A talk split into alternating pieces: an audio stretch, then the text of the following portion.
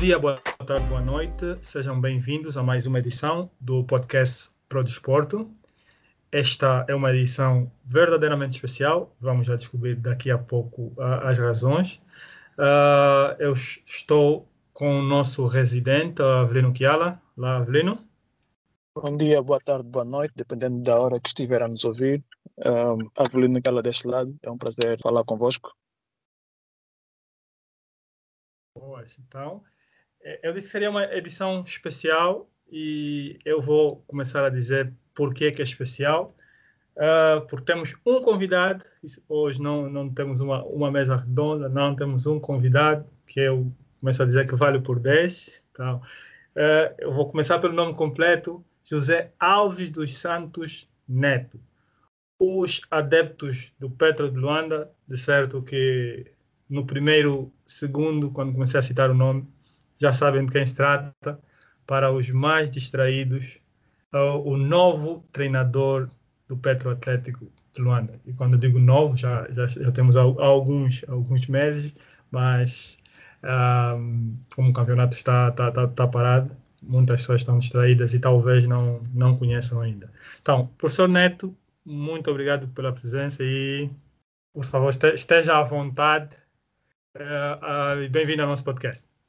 Olá a todos, é um prazer estar falando com vocês, os ouvintes do podcast do Prodeção. É um prazer estar aqui com vocês e poder falar um pouco sobre o basquete, né, sobre o basquete especificamente do basquete do Petro de Luanda, do qual é o responsável por estar aqui em Angola, mas também falar um pouco sobre o basquete de Angola e sobre o basquete de outros clubes e outras equipas por qual eu passei e, e, quero agora contribuir mais com o basquete aqui de Angola e com todos os que, os que querem né, realmente é, poder compartilhar desse, desse conhecimento. Então, é um prazer enorme poder estar aqui com vocês. Certo, certo, Soneto. É, ia começar mesmo com o processo de adaptação. Sabemos que mudar de país é, nunca é fácil. Então, para começar, como é que está a se adaptar né, ao estilo de vida em Angola? Porque nós temos algum, algum, alguns costumes muito populares. Então, como é que está a, a ser essa adaptação? Bem, eu, é, eu, já, eu já trabalho com desporto já há muitos anos, né? E quando a gente trabalha com desporto assim, principalmente num, come, começa a ficar mais num nível mais elevado, a gente tem que se adaptar a várias situações onde a gente tem mudanças constantes, né? É, nessa minha carreira já mudei muitas vezes de cidade, de estado, né, de província, de país. Então acho que o processo de adaptação, é, especificamente para mim, não é uma coisa que me, é, me consome muito, né? Não é uma coisa que me, me prejudica muito ou que faz com que eu demande muito tempo. É, tive recentemente também saindo do Brasil e para o Japão que é uma cultura muito diferente também. Mas a primeira vez que estou é, em África e em Angola, e acho que é assim foi muito bem recebido por todos. Acho que isso ajuda demais nesse processo de adaptação para que a gente possa se sentir bem. Então, estou tendo um apoio muito grande de todos os que estou tendo é, o contato, né? Todos, principalmente da minha equipa, é, do Petro, e também agora representando a seleção nacional, tive uma receptividade muito grande e que me ajudou muito, está me ajudando muito nesse processo de adaptação aqui em Angola. Certo, e, e, e a, a, barreira linguística não é um problema, então é, acho que em relação ao Japão, acho que a adaptação bem, bem mais rápida, não? É, é bem, bem mais, né? No Japão era bastante complicado, até porque a comunicação tinha que fazer uma comunicação inglês e um tradutor traduzia para a equipe em japonês. Então era bem é, muito mais complexo que agora eu posso falar é, e o idioma todos se entendem por ser também português. Talvez algumas coisas um pouco diferentes, mas é, especificamente aí muitas coisas bem iguais, muitas coisas que a gente consegue falar do mesma, no, na, na mesma sintonia. Mas eu acho que mais do que a barreira do idioma, né, é o, é o que você consegue transmitir com as palavras, né? É o sentimento, é o entendimento, porque muitas vezes você fala algumas coisas corretamente, no idioma correto, mas você não consegue passar o sentimento daquilo. No Japão aconteceu muito isso, porque é, eu queria falar alguma coisa com sentido, mas para eles, por mais que eu falasse inglês e eles traduzissem para o japonês, não tinha o mesmo sentido. Então aqui acho que mais do que eu conseguir falar na mesma na mesma língua, né, no mesmo idioma, é eu conseguir também passar o sentimento daquilo que eu pretendo para a equipe, porque eu acho que isso é o, o mais importante. Certo, certo, com, com, toda com toda certeza, professor. Uh, só eu, eu, a introdução que fiz, professor, foi muito breve. Eu não queria eh, ficar aqui a, a, a ditar o currículo por, durante muito tempo, porque é extenso. Quem, quem quiser depois poderá procurar, uh, principalmente no, no, no, site da, da, Confederação Brasileira de Basquetebol, tem, tem, tem muitos detalhes.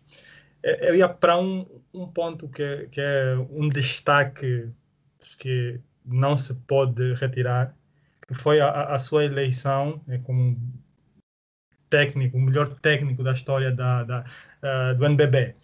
Uh, Angola, o Campeonato Brasileiro de Basquetebol não é tão acompanhado, não é tão acompanhado, por exemplo, como de, de, de futebol, mas, é, claro, uma distinção destas é, bom, é histórica, né, para começar. E a, a minha questão é, não, vindo para o Petro de Luanda, uh, espera deixar um legado tão inesquecível como este aqui em, em Angola? É, esse, esse é o propósito, né? Acho que mais do que a gente ganhar títulos, assim, é deixar algo que possa transformar aquele lugar onde a gente passa é, melhor do que era antes, né? Acho que isso aconteceu no Flamengo, acho que por isso é, ficou tão marcado, né? E deu esse título é, de melhor treinador aí da história. Mas é, eu vejo que, e até acredito, que agora a possibilidade de ter outros treinadores no Brasil melhores do que é grande, porque acho que talvez abriu um caminho, né? Principalmente criando condições. Hoje o Flamengo, sem dúvida nenhuma, é muito melhor do que quando eu estava né? mas teve que passar por aquele processo onde eu, onde eu cheguei, onde é, a equipa não, e o clube também não estavam num momento muito bom, principalmente do futebol. Como vocês sabem, o Flamengo tem 40 milhões de adeptos, claro que muito é do. E 40 milhões é praticamente quase a população de Angola, mas são 40 milhões de adeptos, é, onde é, eles, claro que muito do, pelo futebol, mas nesse momento em que a gente esteve lá, que eu estive trabalhando no Flamengo, é, era um momento onde o futebol não estava conseguindo é, ganhar títulos. Né? E é claro que para dirigir um, uma, um clube como o Flamengo, você não pode pensar em participar, você tem que pensar em vencer. Né? É, inclusive no próprio hino do clube diz vencer, vencer, vencer, é, porque isso é o mais importante. Então, é assim, acho que a gente conseguiu fazer isso, conseguiu ter títulos expressivos nesse momento. Então a gente conseguiu realmente marcar uma época, mas isso ficou para a história. Eu acho que isso é uma coisa que, se for ao Museu do Flamengo, em qualquer época vocês vão poder ver tudo isso. Mas a gente não vive mais disso, né? A gente vive do presente. E agora o meu presente é aqui e espero que eu possa conseguir com o Petro e com o basquete de Angola também é, deixá-lo melhor né, que a minha, eu possa contribuir para que o basquete de, do Petro e de Angola possam ser melhores. O basquete do Brasil melhorou muito depois que o Flamengo melhorou também. Outras equipas melhoraram e usaram como referência também o nosso trabalho para que pudesse ser melhor. Então, eu acho que isso também é uma contribuição e uma mentalidade de que se uma equipa ela está bem, ela pode potencializar as outras, né, também a ser melhores. Acho que assim é que evolui, assim que o basquete do país evolui e que pode se tornar bom para todos. Com certeza, com certeza. Esperamos que este, este seja o legado também aqui.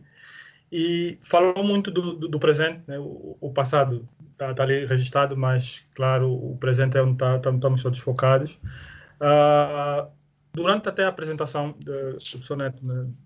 uh, viu-se várias vezes a, a, se fazer a, a questão sobre uh, estar a, a, treinar a seleção feminina né, do Brasil, senior do Brasil, e ao mesmo tempo treinar o Petro. A minha questão atualmente, né, como é que está a se ajustar né, para acompanhar tanto as jogadoras, né, para, para selecionar, a princípio, né, vai, vai fazer o, o, o trabalho todo de, de, de, scouting, de verificar os jogos, a performance, e, ao mesmo tempo, manter o foco no Petro. Qual é o seu processo para, para conseguir isso? Desde o início, quando eu assumi a seleção brasileira feminina, é, eu nunca tinha trabalhado com mulheres, né? Eu nunca tinha trabalhado é, com equipas femininas. Então, é, eu voltei do Japão, é, onde eu fui dirigir também uma equipa masculina, como sempre foi minha vida toda. Quando eu voltei do Japão, a Confederação Brasileira de Basquete, ela tentando melhorar a qualidade também do basquete feminino, que tem uma história muito bonita no país. Tem quatro é, países do mundo que são campeões mundiais do basquete feminino, na história do basquete feminino. É, Estados Unidos, é, Austrália, um outro que já não existe mais, que é a União Soviética. Hoje é Rússia, mas sabemos que é totalmente diferente do que era a União Soviética anteriormente. E o Brasil.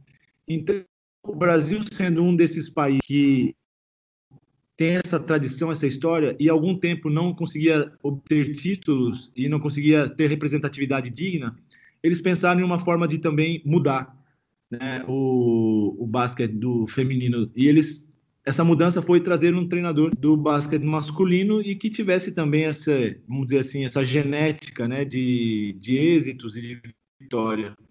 Foi quando a confederação entrou em contato comigo para que eu pudesse é, trabalhar com basquete feminino. É, eu trabalhei com basquete masculino com a seleção brasileira de 2004 a 2016. Né?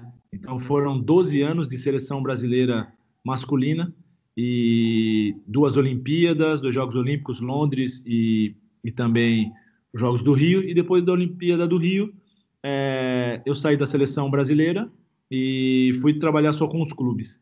Então, desde o início, quando eles me chamaram, eu deixei muito claro de que eu iria fazer o trabalho com a equipa feminina, com a seleção, mas que eu também é, queria é, fazer outras coisas além de poder só dirigir a equipa feminina, né?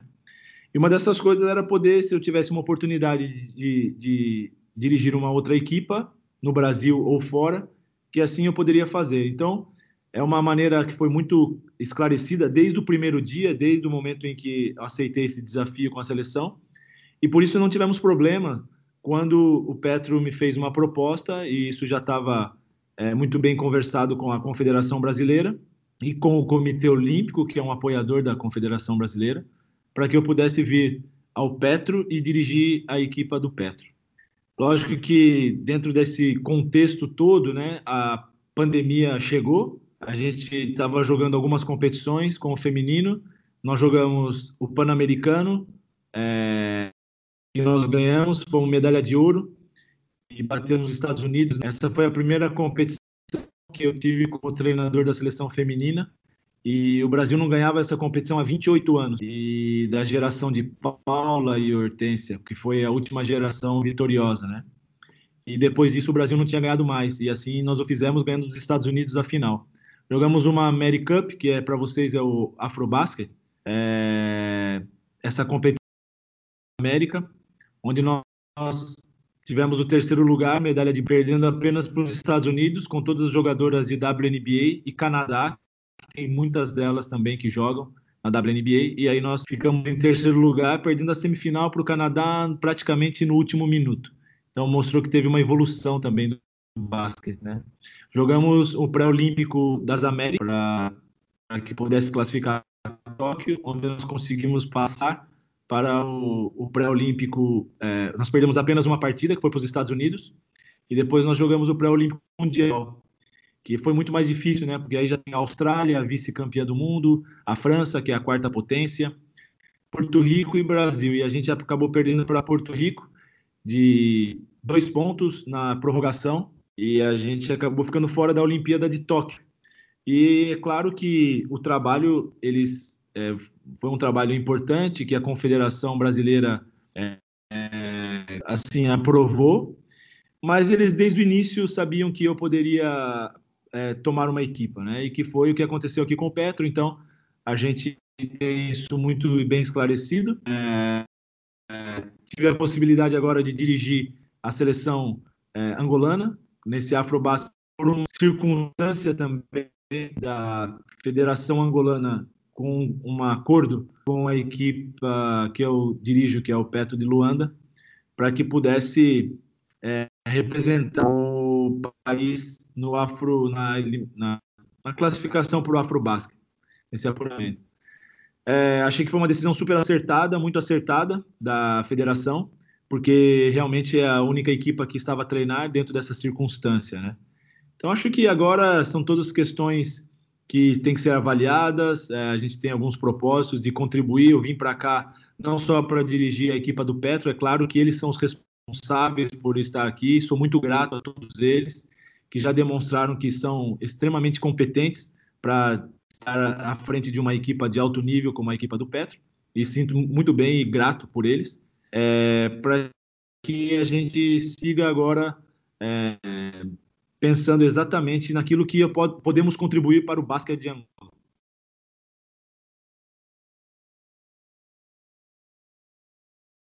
Boas. Professor Neto, uh, falou agora sobre um, a seleção angolana. Eu gostaria de saber como é que foi a experiência de treinar a seleção nacional, uh, representada pelo Petro de Luanda, né? uh, nessa primeira janela de, de qualificação para o Afrobasket 2021. É, a seleção, na verdade, ela teve uma, é, uma situação diferente, né? Ela, nós vestimos a camisola da seleção de Angola, mas é claro que 99% era Petro, ou seja, a gente já tinha começado um, um trabalho como Petro e todas as, as, a maneira, a metodologia como nós vamos trabalhar a época e e nós tivemos que é, dar uma continuidade, de uma certa forma, representando a seleção de, de Angola, né? É, eu gosto demais de jogar essas competições FIBA, como eu já falei, já são mais de 20 anos jogando competições FIBA é, mundiais, de todas as categorias. Fui treinador, selecionador do Brasil em dois campeonatos mundiais sub-19, um na Sérvia e um é, na Letônia em 2007 e 2011. Eu fui o selecionador do Brasil. Inclusive, em 2007, nós ficamos em quarto lugar do mundo. É... E nessa época, era uma geração que Estados Unidos é, tinha Stephen Curry, DeAndre Jordan, França tinha Nicolas Batum, Inca, Dylan Jackson, equipas fortes e o Brasil conseguiu ganhar da Austrália na última bola e a Austrália do Patrick Mills, que é o armador do. Então era uma geração forte, acho que eu gosto demais dessas competições FIBA. Eu me sinto muito bem, tenho já muitos anos jogando todos os essas competições. É, campeonatos mundiais é, sênior, fui em 2006 na, no Japão, depois 2010 na Turquia e 2014 é, na, na Espanha. Então eu gosto muito, né? Dois Jogos Olímpicos, Londres e, e Rio. É, poder trabalhar com uma equipa que representa um, uma, um país, para mim é uma honra e um orgulho muito grande. E poder fazer isso aqui com Angola, eu fico muito feliz. E principalmente por ter conseguido representar dignamente, né? Mesmo depois de um momento difícil como é agora do Covid, é, poder colocar os jogadores em quadra numa alta competição e ter êxito, eu acho que é uma coisa importantíssima que me enche de orgulho de poder dirigir um país como é Angola, que tem uma tradição incrível no, no, no, no continente africano e no cenário internacional. É, jogadores importantíssimos como temos aqui no país também, que é muito tenho muito orgulho de poder dirigir esses jogadores eu acho que foi uma sensação muito boa e muito agradável. Com esses jogos uh, realizados, o professor conseguiu uh, ter uma ideia do plantel que tem à disposição pela primeira vez, creio eu. Ou seja, foi a primeira vez que um, ehm, orientou a equipa a, a alto nível competitivo E eu gostaria de saber, uh, acha que tem o plantel necessário para atacar a próxima época ou vai precisar fazer alguns ajustes, alguns, uh, alguns reforços? Reparei, por exemplo, que por todas as equipas onde o professor já passou, uh, por norma leva sempre um jogador uh, brasileiro consigo para colmatar aquelas posições que acha chave. São os jogadores que já conhece. será que dessa vez teremos uma situação do gênero também? Podemos contar com um reforço estrangeiro este ano? É, é... Bom, primeira coisa, assim, é importante dizer que, é, assim como o Flamengo, né, como a gente não pode só disputar uma competição, nós temos que entrar na competição para ganhar. O Petro não é diferente. O Petro não pode ter é, uma mentalidade de disputar uma competição por disputar. O Petro tem uma mentalidade e uma genética de um clube vencedor. Então, tudo que for preciso fazer dentro das possibilidades, o Petro vai fazer para que seja competitivo esse nível de poder é, brigar por uma, um título de uma competição. Nós temos uma competição duríssima, que é a Ball League, é, que sabemos que agora com o apoio da NBA, é, as equipas estão investindo muito né, para que possam também é, ser muito competitivas e tentar brigar pela melhor colocação possível. E representar Angola numa competição assim, nós não podemos ir simplesmente com uma boa equipe, nós temos que ir com uma equipe ótima. Foi muito importante esse torneio para que a gente pudesse avaliar é, quais as necessidades, porque eu posso ter uma noção da minha equipa, mas eu preciso ter uma noção de como é a minha equipa dentro do cenário do continente africano, né? Então, acho que agora deu para a gente ter um pouco dessa ideia. A gente tem feito algumas reuniões internas dentro do, do Petro com a diretoria para que a gente possa ver quais as melhores opções para poder ter condições de brigar pelo título dessa competição, que é muito importante e vai ser muito dura, né? que vai ser aí tá, não tem uma data definida, é, já tem uma ideia de que seja em fevereiro ou março, final de fevereiro, começo de março, que a NBA vai definir essa data. Então a gente está fazendo alguma avaliação, estudando quais serão as necessidades que nós temos e é lógico que se for possível a gente vai trazer para que a equipa possa ser a mais forte possível, né?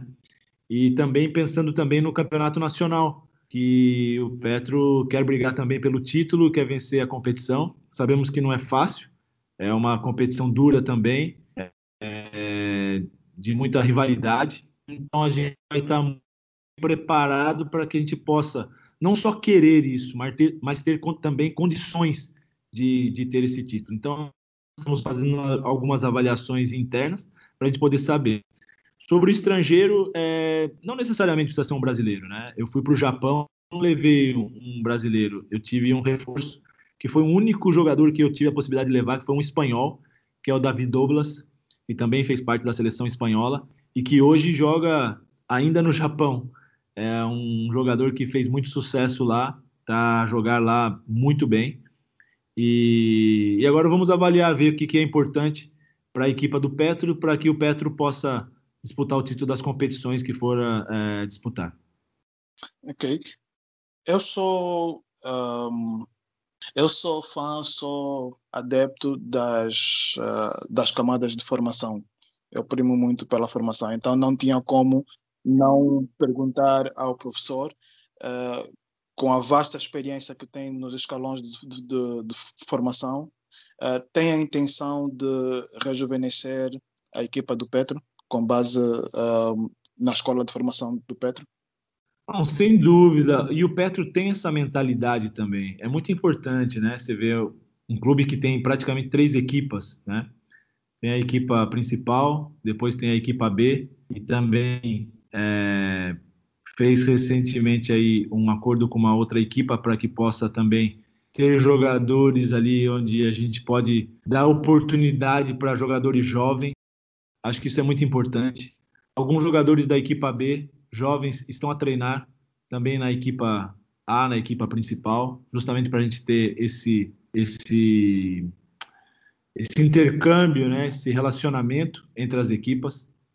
Mas acredito também que mais importante do que dar oportunidade ao jogador é a gente capacitar os treinadores para que os treinadores possam realmente ser bons formadores. É simples, né? É, se você pensar em uma em uma uma palestra, em uma uma conferência, sempre que você tem um conferencista, um palestrante bom, a sala vai estar cheia. Então é muito importante você investir não só para que o atleta possa estar a praticar, mas também aquele que vai formar o atleta, né, o formador.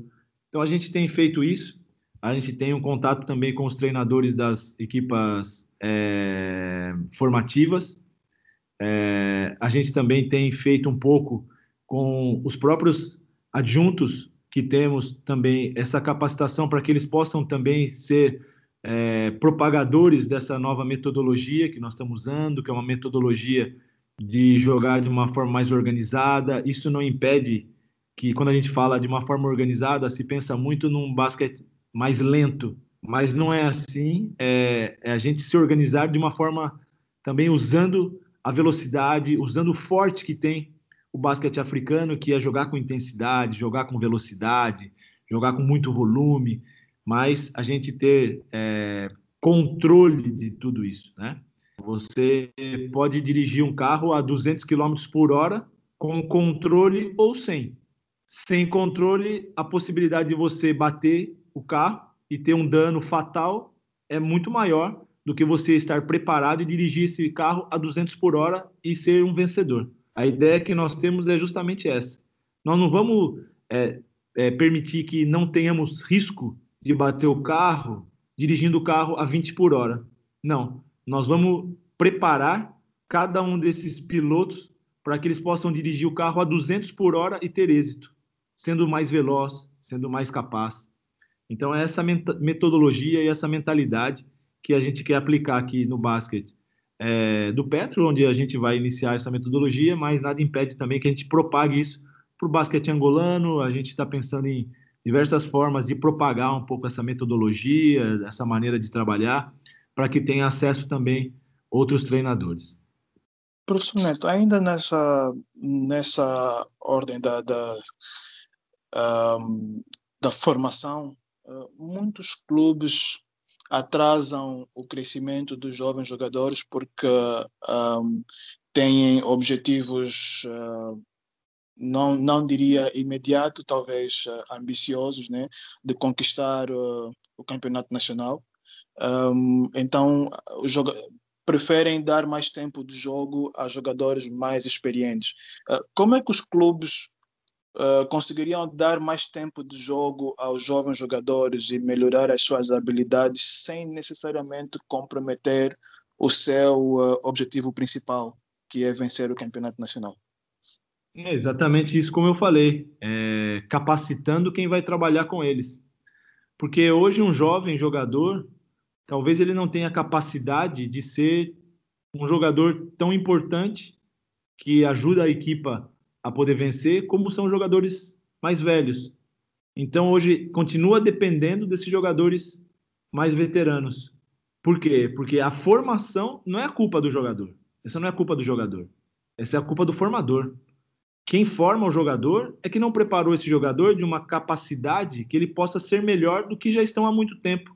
Mesmo esses veteranos já diminuindo bastante seu vigor físico. Né? Então, acho que essa é a grande é, a grande chave, né?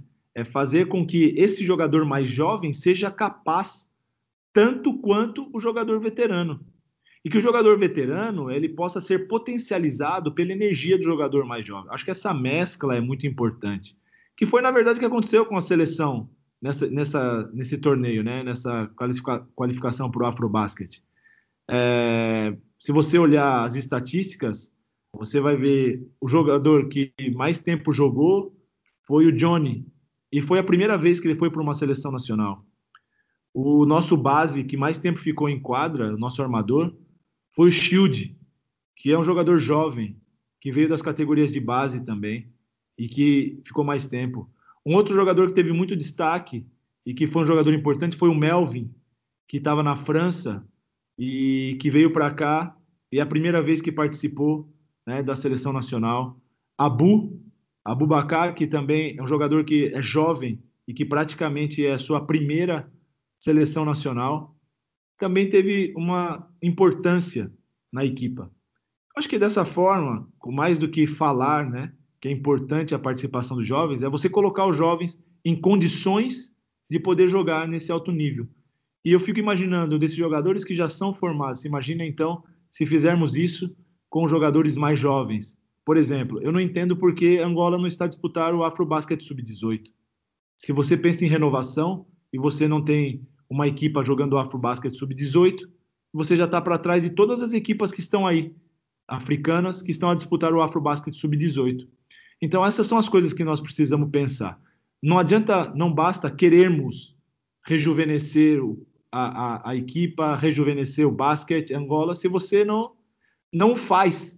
Eu acho que o mais importante é você o fazer, é você dar oportunidade e capacidade para os treinadores de dar condições para que os atletas possam representar dignamente seus clubes, evoluir, e assim a gente vai ter uma, uma na prática, um rejuvenescimento da, do basquete de Angola. Com toda certeza.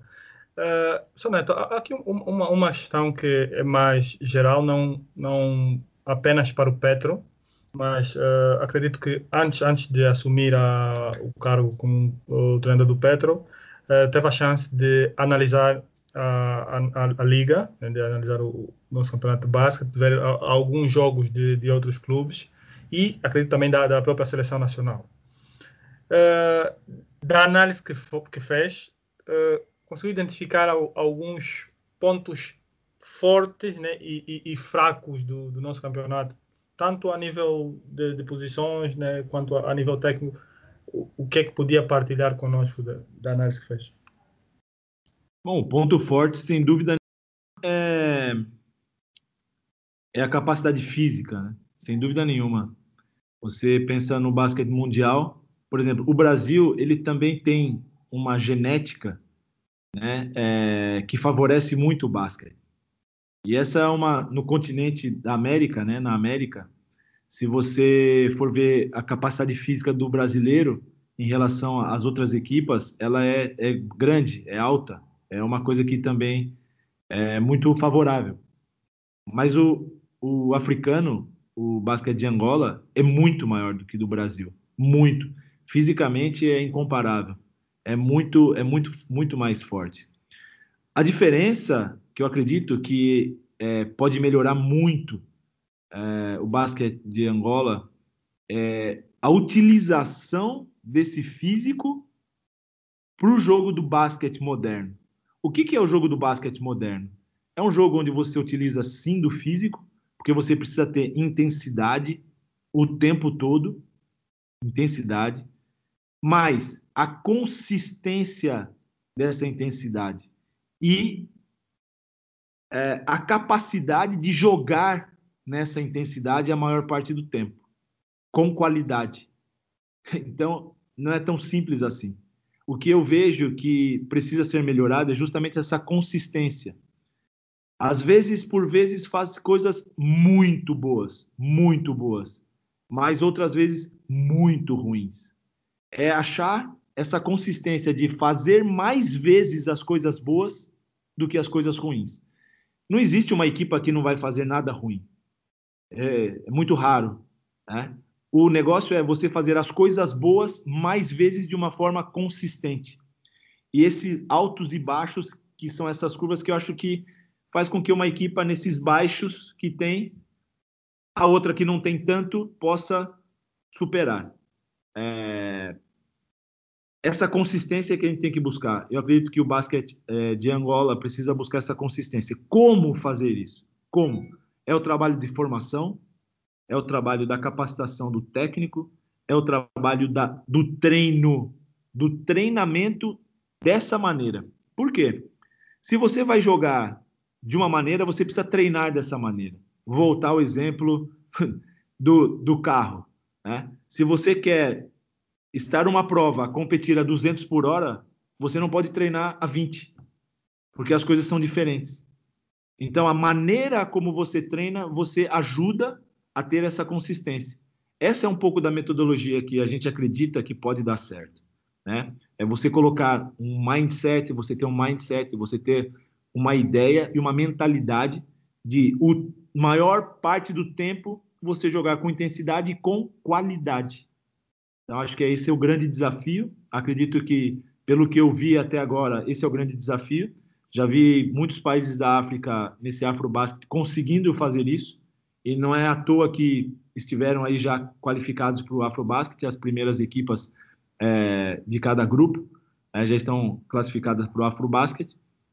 E algumas equipas jogando dessa forma, buscando uma consistência, aproveitar o físico para que possa realmente ser útil para essa consistência do basquete de alto nível. Acredito que dessa forma a gente consiga ser é, fazer uma nova história, né? Porque a gente fala de Angola, a gente lembra o país africano que mais venceu o Afrobasket, 11, né? Se não, se não estou enganado. 11 vezes Angola ganhou o Afrobasket. E recentemente, quantas vezes ganhou? É, então, acho que uma coisa que nós temos que pensar é no que acontece agora, senão nós vamos viver só do passado. E as outras equipas ganhando tudo recentemente.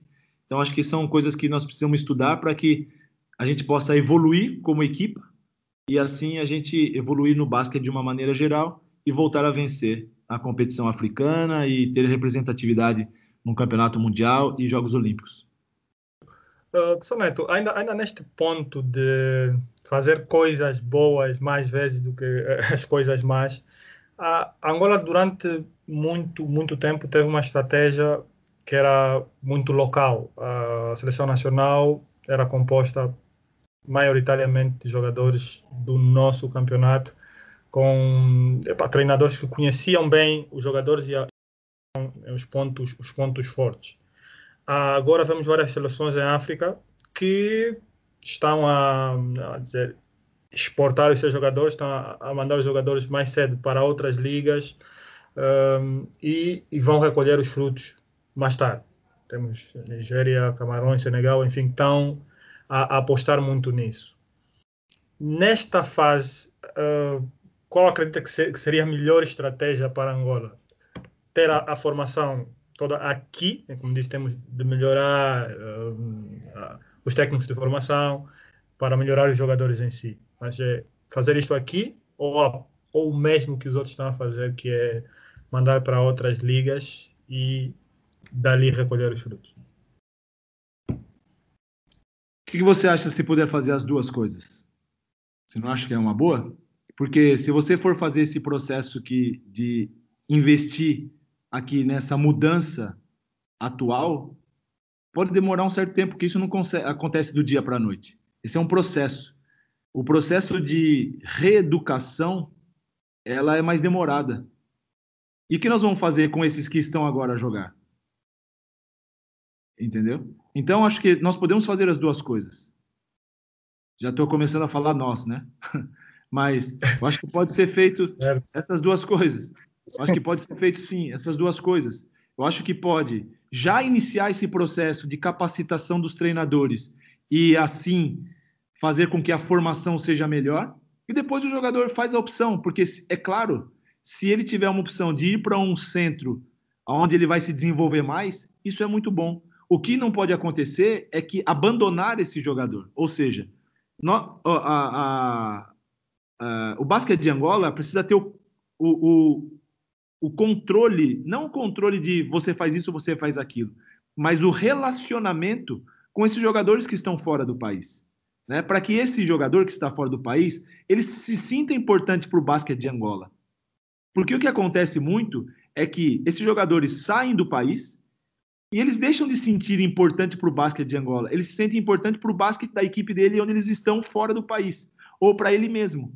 Então perde essa identidade com o basquete de Angola. Então isso é uma perda, porque você não consegue ter esse, esse é, convívio, né? Esse, essa cumplicidade de que, ok, você vai para lá, vai ficar melhor para que você possa ajudar o basquete de Angola numa competição internacional. É, então acho que isso é muito importante. É, mais uma vez eu falo, eu, eu não consigo entender por que o basquete de Angola não joga esse sub-18 africano. Não sei por que não jogou. É?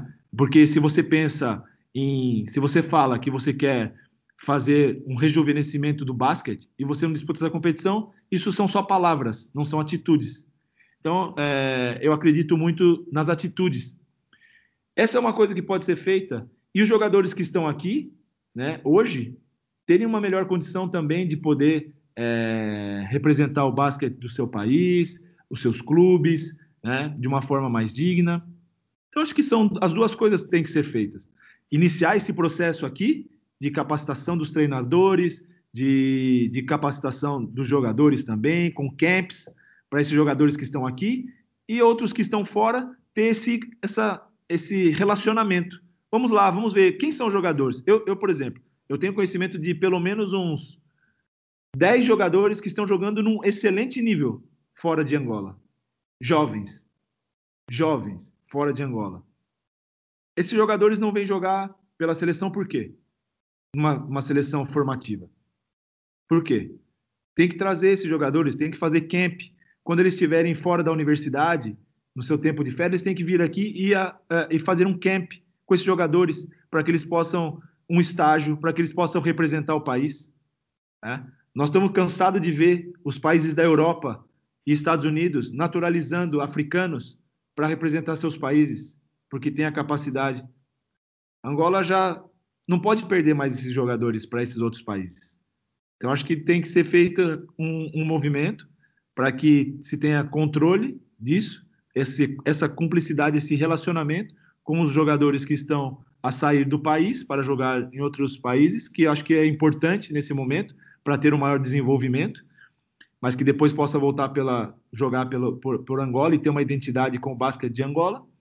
E com os que estão aqui, fazer um trabalho para que eles possam evoluir. Os treinadores, é, o corpo técnico, né? Por exemplo, eu vim para cá e as equipas que eu estou a dirigir nos últimos 14 anos, quem trabalha comigo e onde eu vou, eu levo um preparador físico. Por quê? Porque eu acho muito importante a parte física para que você consiga jogar o basquete de alto nível. Então, sempre me acompanha um preparador físico. E aqui não é diferente. E temos que evoluir nessa questão. Quantos preparadores físicos têm trabalhar nas equipas AK? Sênior e de formação. Como eles trabalham? O que eles estão a desenvolver? Porque se você pensar, qual é, é, é a, a, a matéria-prima para que ele possa jogar basquete? É o corpo dele. Então ele tem que cuidar do corpo. Isso o que, que é? É a preparação física. Para que depois você consiga trabalhar com os conceitos do jogo do basquete, com, com a, a, parte também é, de é, coletiva, né, que você possa desenvolver não só os fundamentos, mas também esses fundamentos aplicados à equipa. Acho que são coisas que precisam ser pensadas e mais do que pensadas, é, precisa ter atitude para executar isso, para que possa realmente ter um médio e longo prazo um, um bom resultado. Uh, professor, acho que o mais explícito que isso é impossível. Eu, um, na verdade, queria aqui falar sobre. O, professor acabou por falar sobre o preparador físico, é uma pergunta que eu tenho mais para frente, mas antes disso, há pouco tempo o professor falou é, na diferença entre, ou em algumas diferenças entre o basquetebol africano e o brasileiro. O que eu queria saber é, uh, antes de vir para Angola, qual é um, a impressão que tinha do, do basquetebol africano e depois desta janela de, de competições, com que impressão é que ficou? Ou seja, uh, expectativa versus realidade. O que viu condiz com aquilo que esperava? Bem, uma das minhas funções, quando eu estava com a seleção brasileira sênior, como eu falei para você, né, de 2004 até 2016, é, como assistente, né, como adjunto, a minha, uma das minhas funções era estudar o adversário. E sempre quando a gente estudava, eu estudava as equipes africanas, eu pensava, nossa, como pode uma equipa ter tanto vigor físico. Se a gente for jogar fisicamente com eles, nós não vamos vencer. Então, a maneira que nós tínhamos que jogar contra uma seleção africana era jogar de uma forma a resistir fisicamente, mas de uma forma tática, né? envolver taticamente. tanto defensivamente quanto ofensivamente. Eu cheguei a uma conclusão minha, eu não sei como pensam os outros, mas eu acredito que o mundo do basquete tem muito receio de que o continente africano possa jogar de uma forma consistente, com obediência tática, de uma forma organizada. O dia que acontecer isso, a África vai dominar o mundo. Por quê? Porque tem um vigor físico impressionante. E se conseguir usar isso em pró de melhorar a sua qualidade do jogo, tática, coletiva, ofensiva e defensiva, entender o jogo e ser consistente dessa maneira, dificilmente vai ser batido. Dificilmente. Porque se você for pensar as equipas, por exemplo, vice-campeã do mundo, que é a nossa vizinha do Brasil, Argentina. Vigor físico, quase nada. Incomparável com o Brasil e muito menos com o africano vice-campeã do mundo. Como? Entendendo o jogo. É muito difícil você jogar contra uma equipa que entende muito bem o jogo, porque ela fica imprevisível. A maior coisa que, nós existe, que existe hoje para que você consiga ter um certo êxito é você estudar o adversário e você agir com o scout. Ah, ele faz isso, ele faz aquilo, faz assim, faz assado, podemos agir dessa maneira. Esses países, como é, os Países Bascos, né, o, o, da, a Espanha, ou então é, é Sérvia, é, antiga Iugoslávia, né, Sérvia, Croácia, é, ou os países aí da Rússia, mas principalmente mais os dessa, dessas balcânica, né, a, a escola balcânica, é, como eles entendem muito o jogo, eles acabam se tornando imprevisíveis. E aí você, a sua energia física, ela não alcança você ter êxito contra uma equipa que é consistentemente inteligente. Então, é, eu vejo muito isso. Eu acredito que o mundo é, tem um receio muito grande, e não é casualidade, não é casualidade que a NBA estará investindo na África. Não é casualidade. Nós sabemos que a NBA não investe em uma coisa que não, ela não, não tem certeza que vai, que vai ter um retorno. Você não vê nenhum projeto de NBA frustrado. Sempre tem uma coisa boa que eles fazem. E eles são, estão a investir na África, na Ball League, é porque eles sabem que o continente pode ter muita coisa boa. Muita coisa boa. Então, eu acredito que muito nessa, nessa, nessa mentalidade, acredito muito que é dessa forma que o continente africano pode diferenciar muito do resto do mundo. acredito demais isso. Eu tive recentemente agora, né, com o Afrobasket e vi, por exemplo, o Senegal, que, né, que foi nosso adversário que nós perdemos. O Senegal tem quatro jogadores jogando na Espanha, outro jogador na França, outro na Lituânia, em ritmo muito bom, altíssimo nível. E quando você joga nesse nível, é muito complicado você é, não ter um certo êxito. Então, acho que é isso que tem que ser trabalhado, é essa mentalidade que tem que, que se trabalhar para que você tenha êxito aqui no basquete angolano. Certo. Uh, Soneto, só, não, não posso acabar o podcast sem, sem fazer essa questão, que é, já, já teve essa experiência uh, a treinar a seleção da Angola, não, via Petro, mas se recebesse um convite formal para treinar a seleção, é, outra, noutra, noutra, noutra situação, estaria aberto para isso?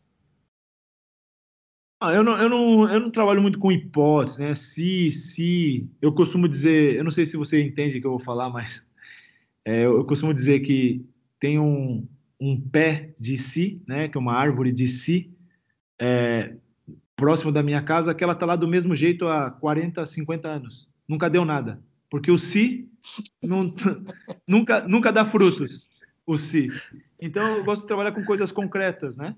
Eu acho que se tiver um interesse da federação, para que eu possa contribuir dessa maneira com, é, com o basquete de Angola, nós vamos conversar, vamos ver quais são as condições.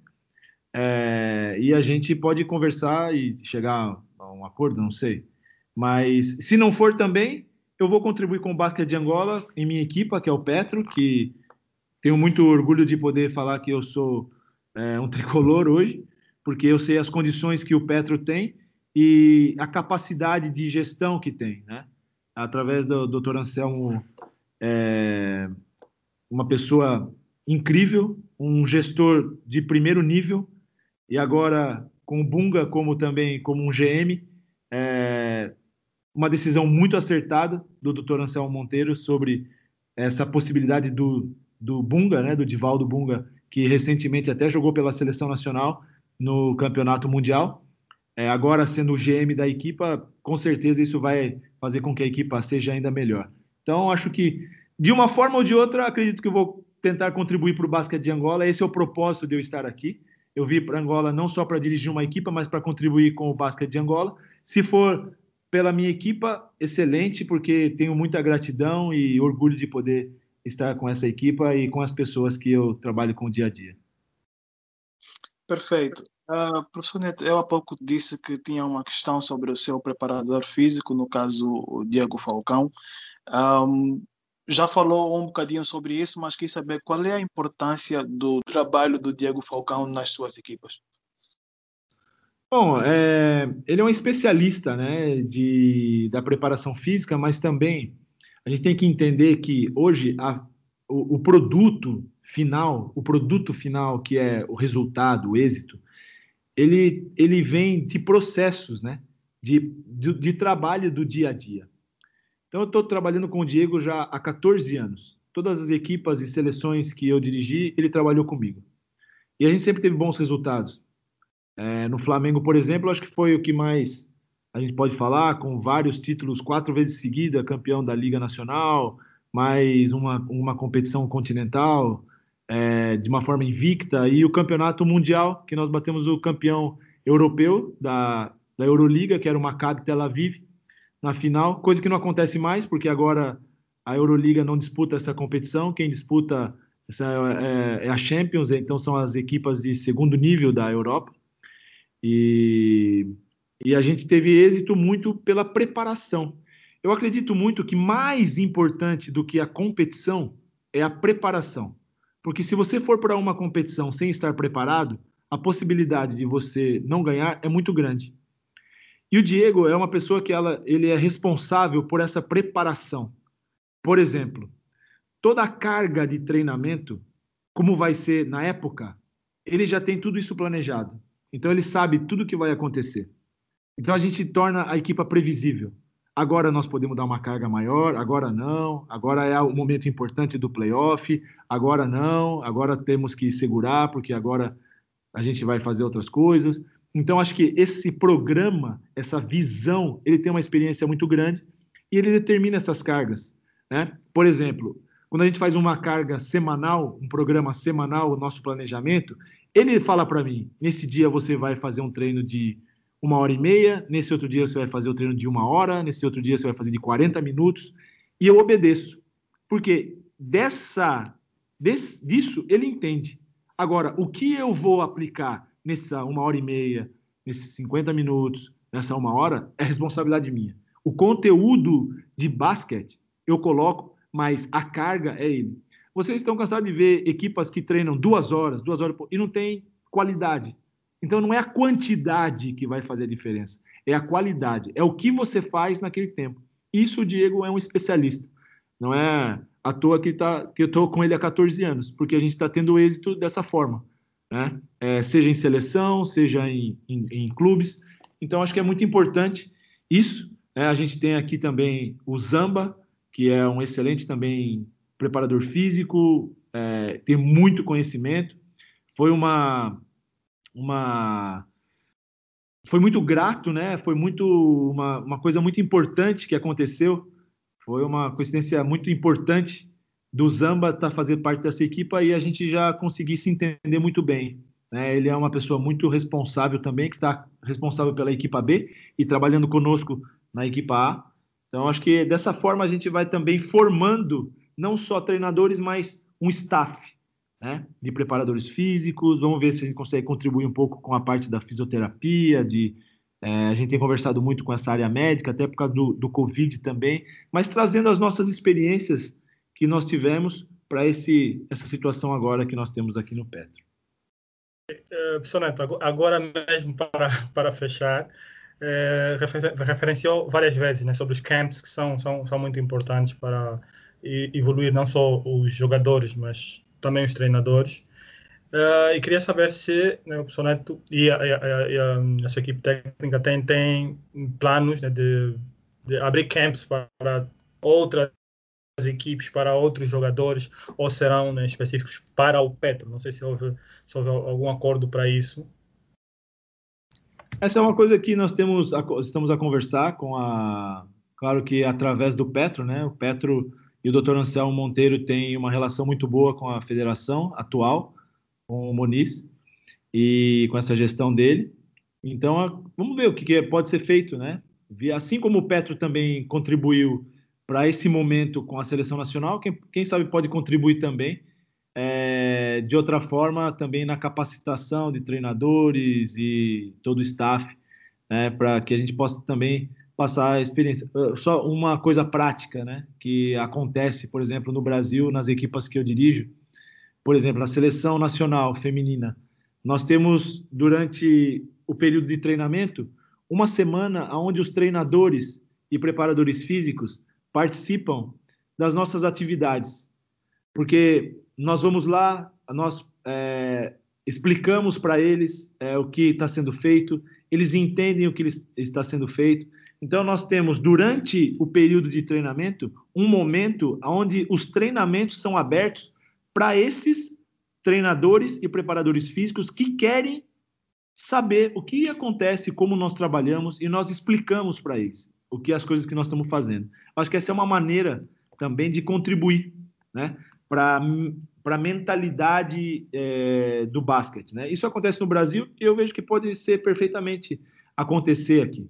Né? Acho que todo mundo tem interesse, por exemplo, de uma seleção nacional, dos treinadores que não estão na seleção nacional, deles saberem como trabalha a seleção nacional. É, então, acho que isso é importante quando se abre para treinadores e preparadores físicos.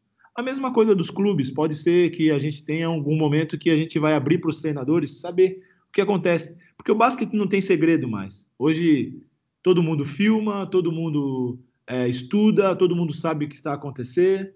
Então, é, é, não é mais o que se faz, mas é como se faz.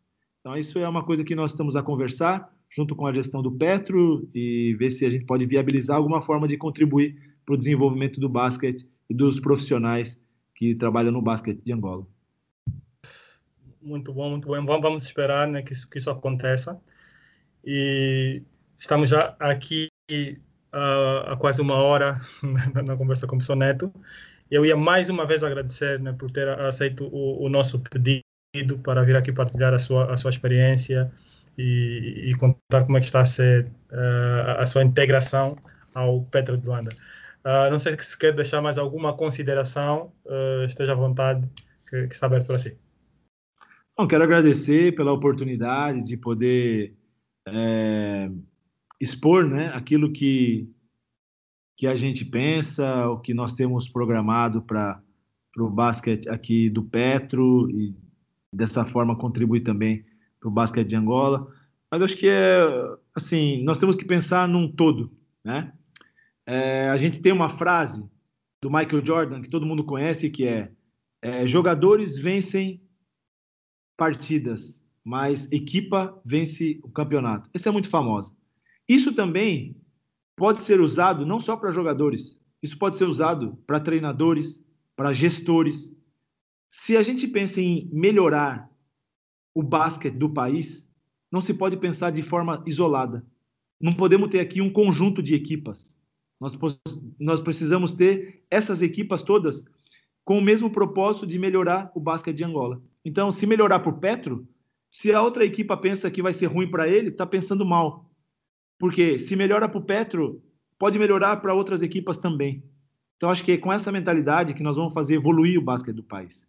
Né? Não com é, somente com rivalidade. A rivalidade é importante dentro de quadra, mas fora de quadra tem que ter uma unidade. A rivalidade deixa para a hora do jogo.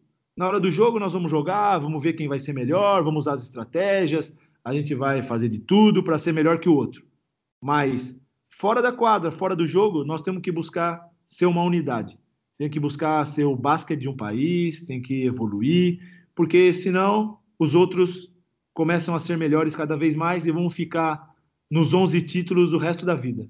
Tenho certeza que é, Angola não quer ser, ter só 11 títulos, né? Porque já está falando 11 títulos já há bastante tempo. Então, eu espero que Angola possa falar que vai ter 12, 13, 14, 15. E para ter esse 12, 13, 14, 15, precisa se fazer alguma coisa hoje. Né? E talvez é, não esquecer, mas talvez olhar para trás só para tomar uma ducha de ânimo e dizer que é possível e seguir em frente. Né? Porque se a gente ficar olhando só para trás, a gente não, não chega onde a gente quer chegar, porque onde nós queremos chegar é para frente. Então, essa é um pouco da, daquilo que eu penso, que acredito que, que pode contribuir aqui também para que todos possam melhorar. Acho que ficou, ficou bem claro para todos e, como eu disse mais uma vez, agradecemos. Uh, vamos pedir a todos a todos os uh, seguidores do, do Pro Esporte que vão para as redes sociais, sigam o, o, o que está no Instagram. Uh, não sei se o Psoneto tem outras, outras, outras plataformas, mas o Instagram é a que mais, mais o, o, utilizamos né, para ver os detalhes que o pessoal vai partilhando. E quando precisar do, do nosso canal para qualquer divulgação, estamos disponíveis, estamos abertos uh, e com certeza vamos convidá-lo para outras, outras edições aqui do, do, do podcast. Eu que agradeço, muito obrigado e estou à disposição para aquilo que vocês precisarem. Um grande abraço. Tá, muito obrigado e até a próxima para todos. Essa é mais uma edição do podcast prodesporto.com. Visitem o site, sigam nas redes sociais, uh, que há sempre novidades sobre desporto nacional e não só.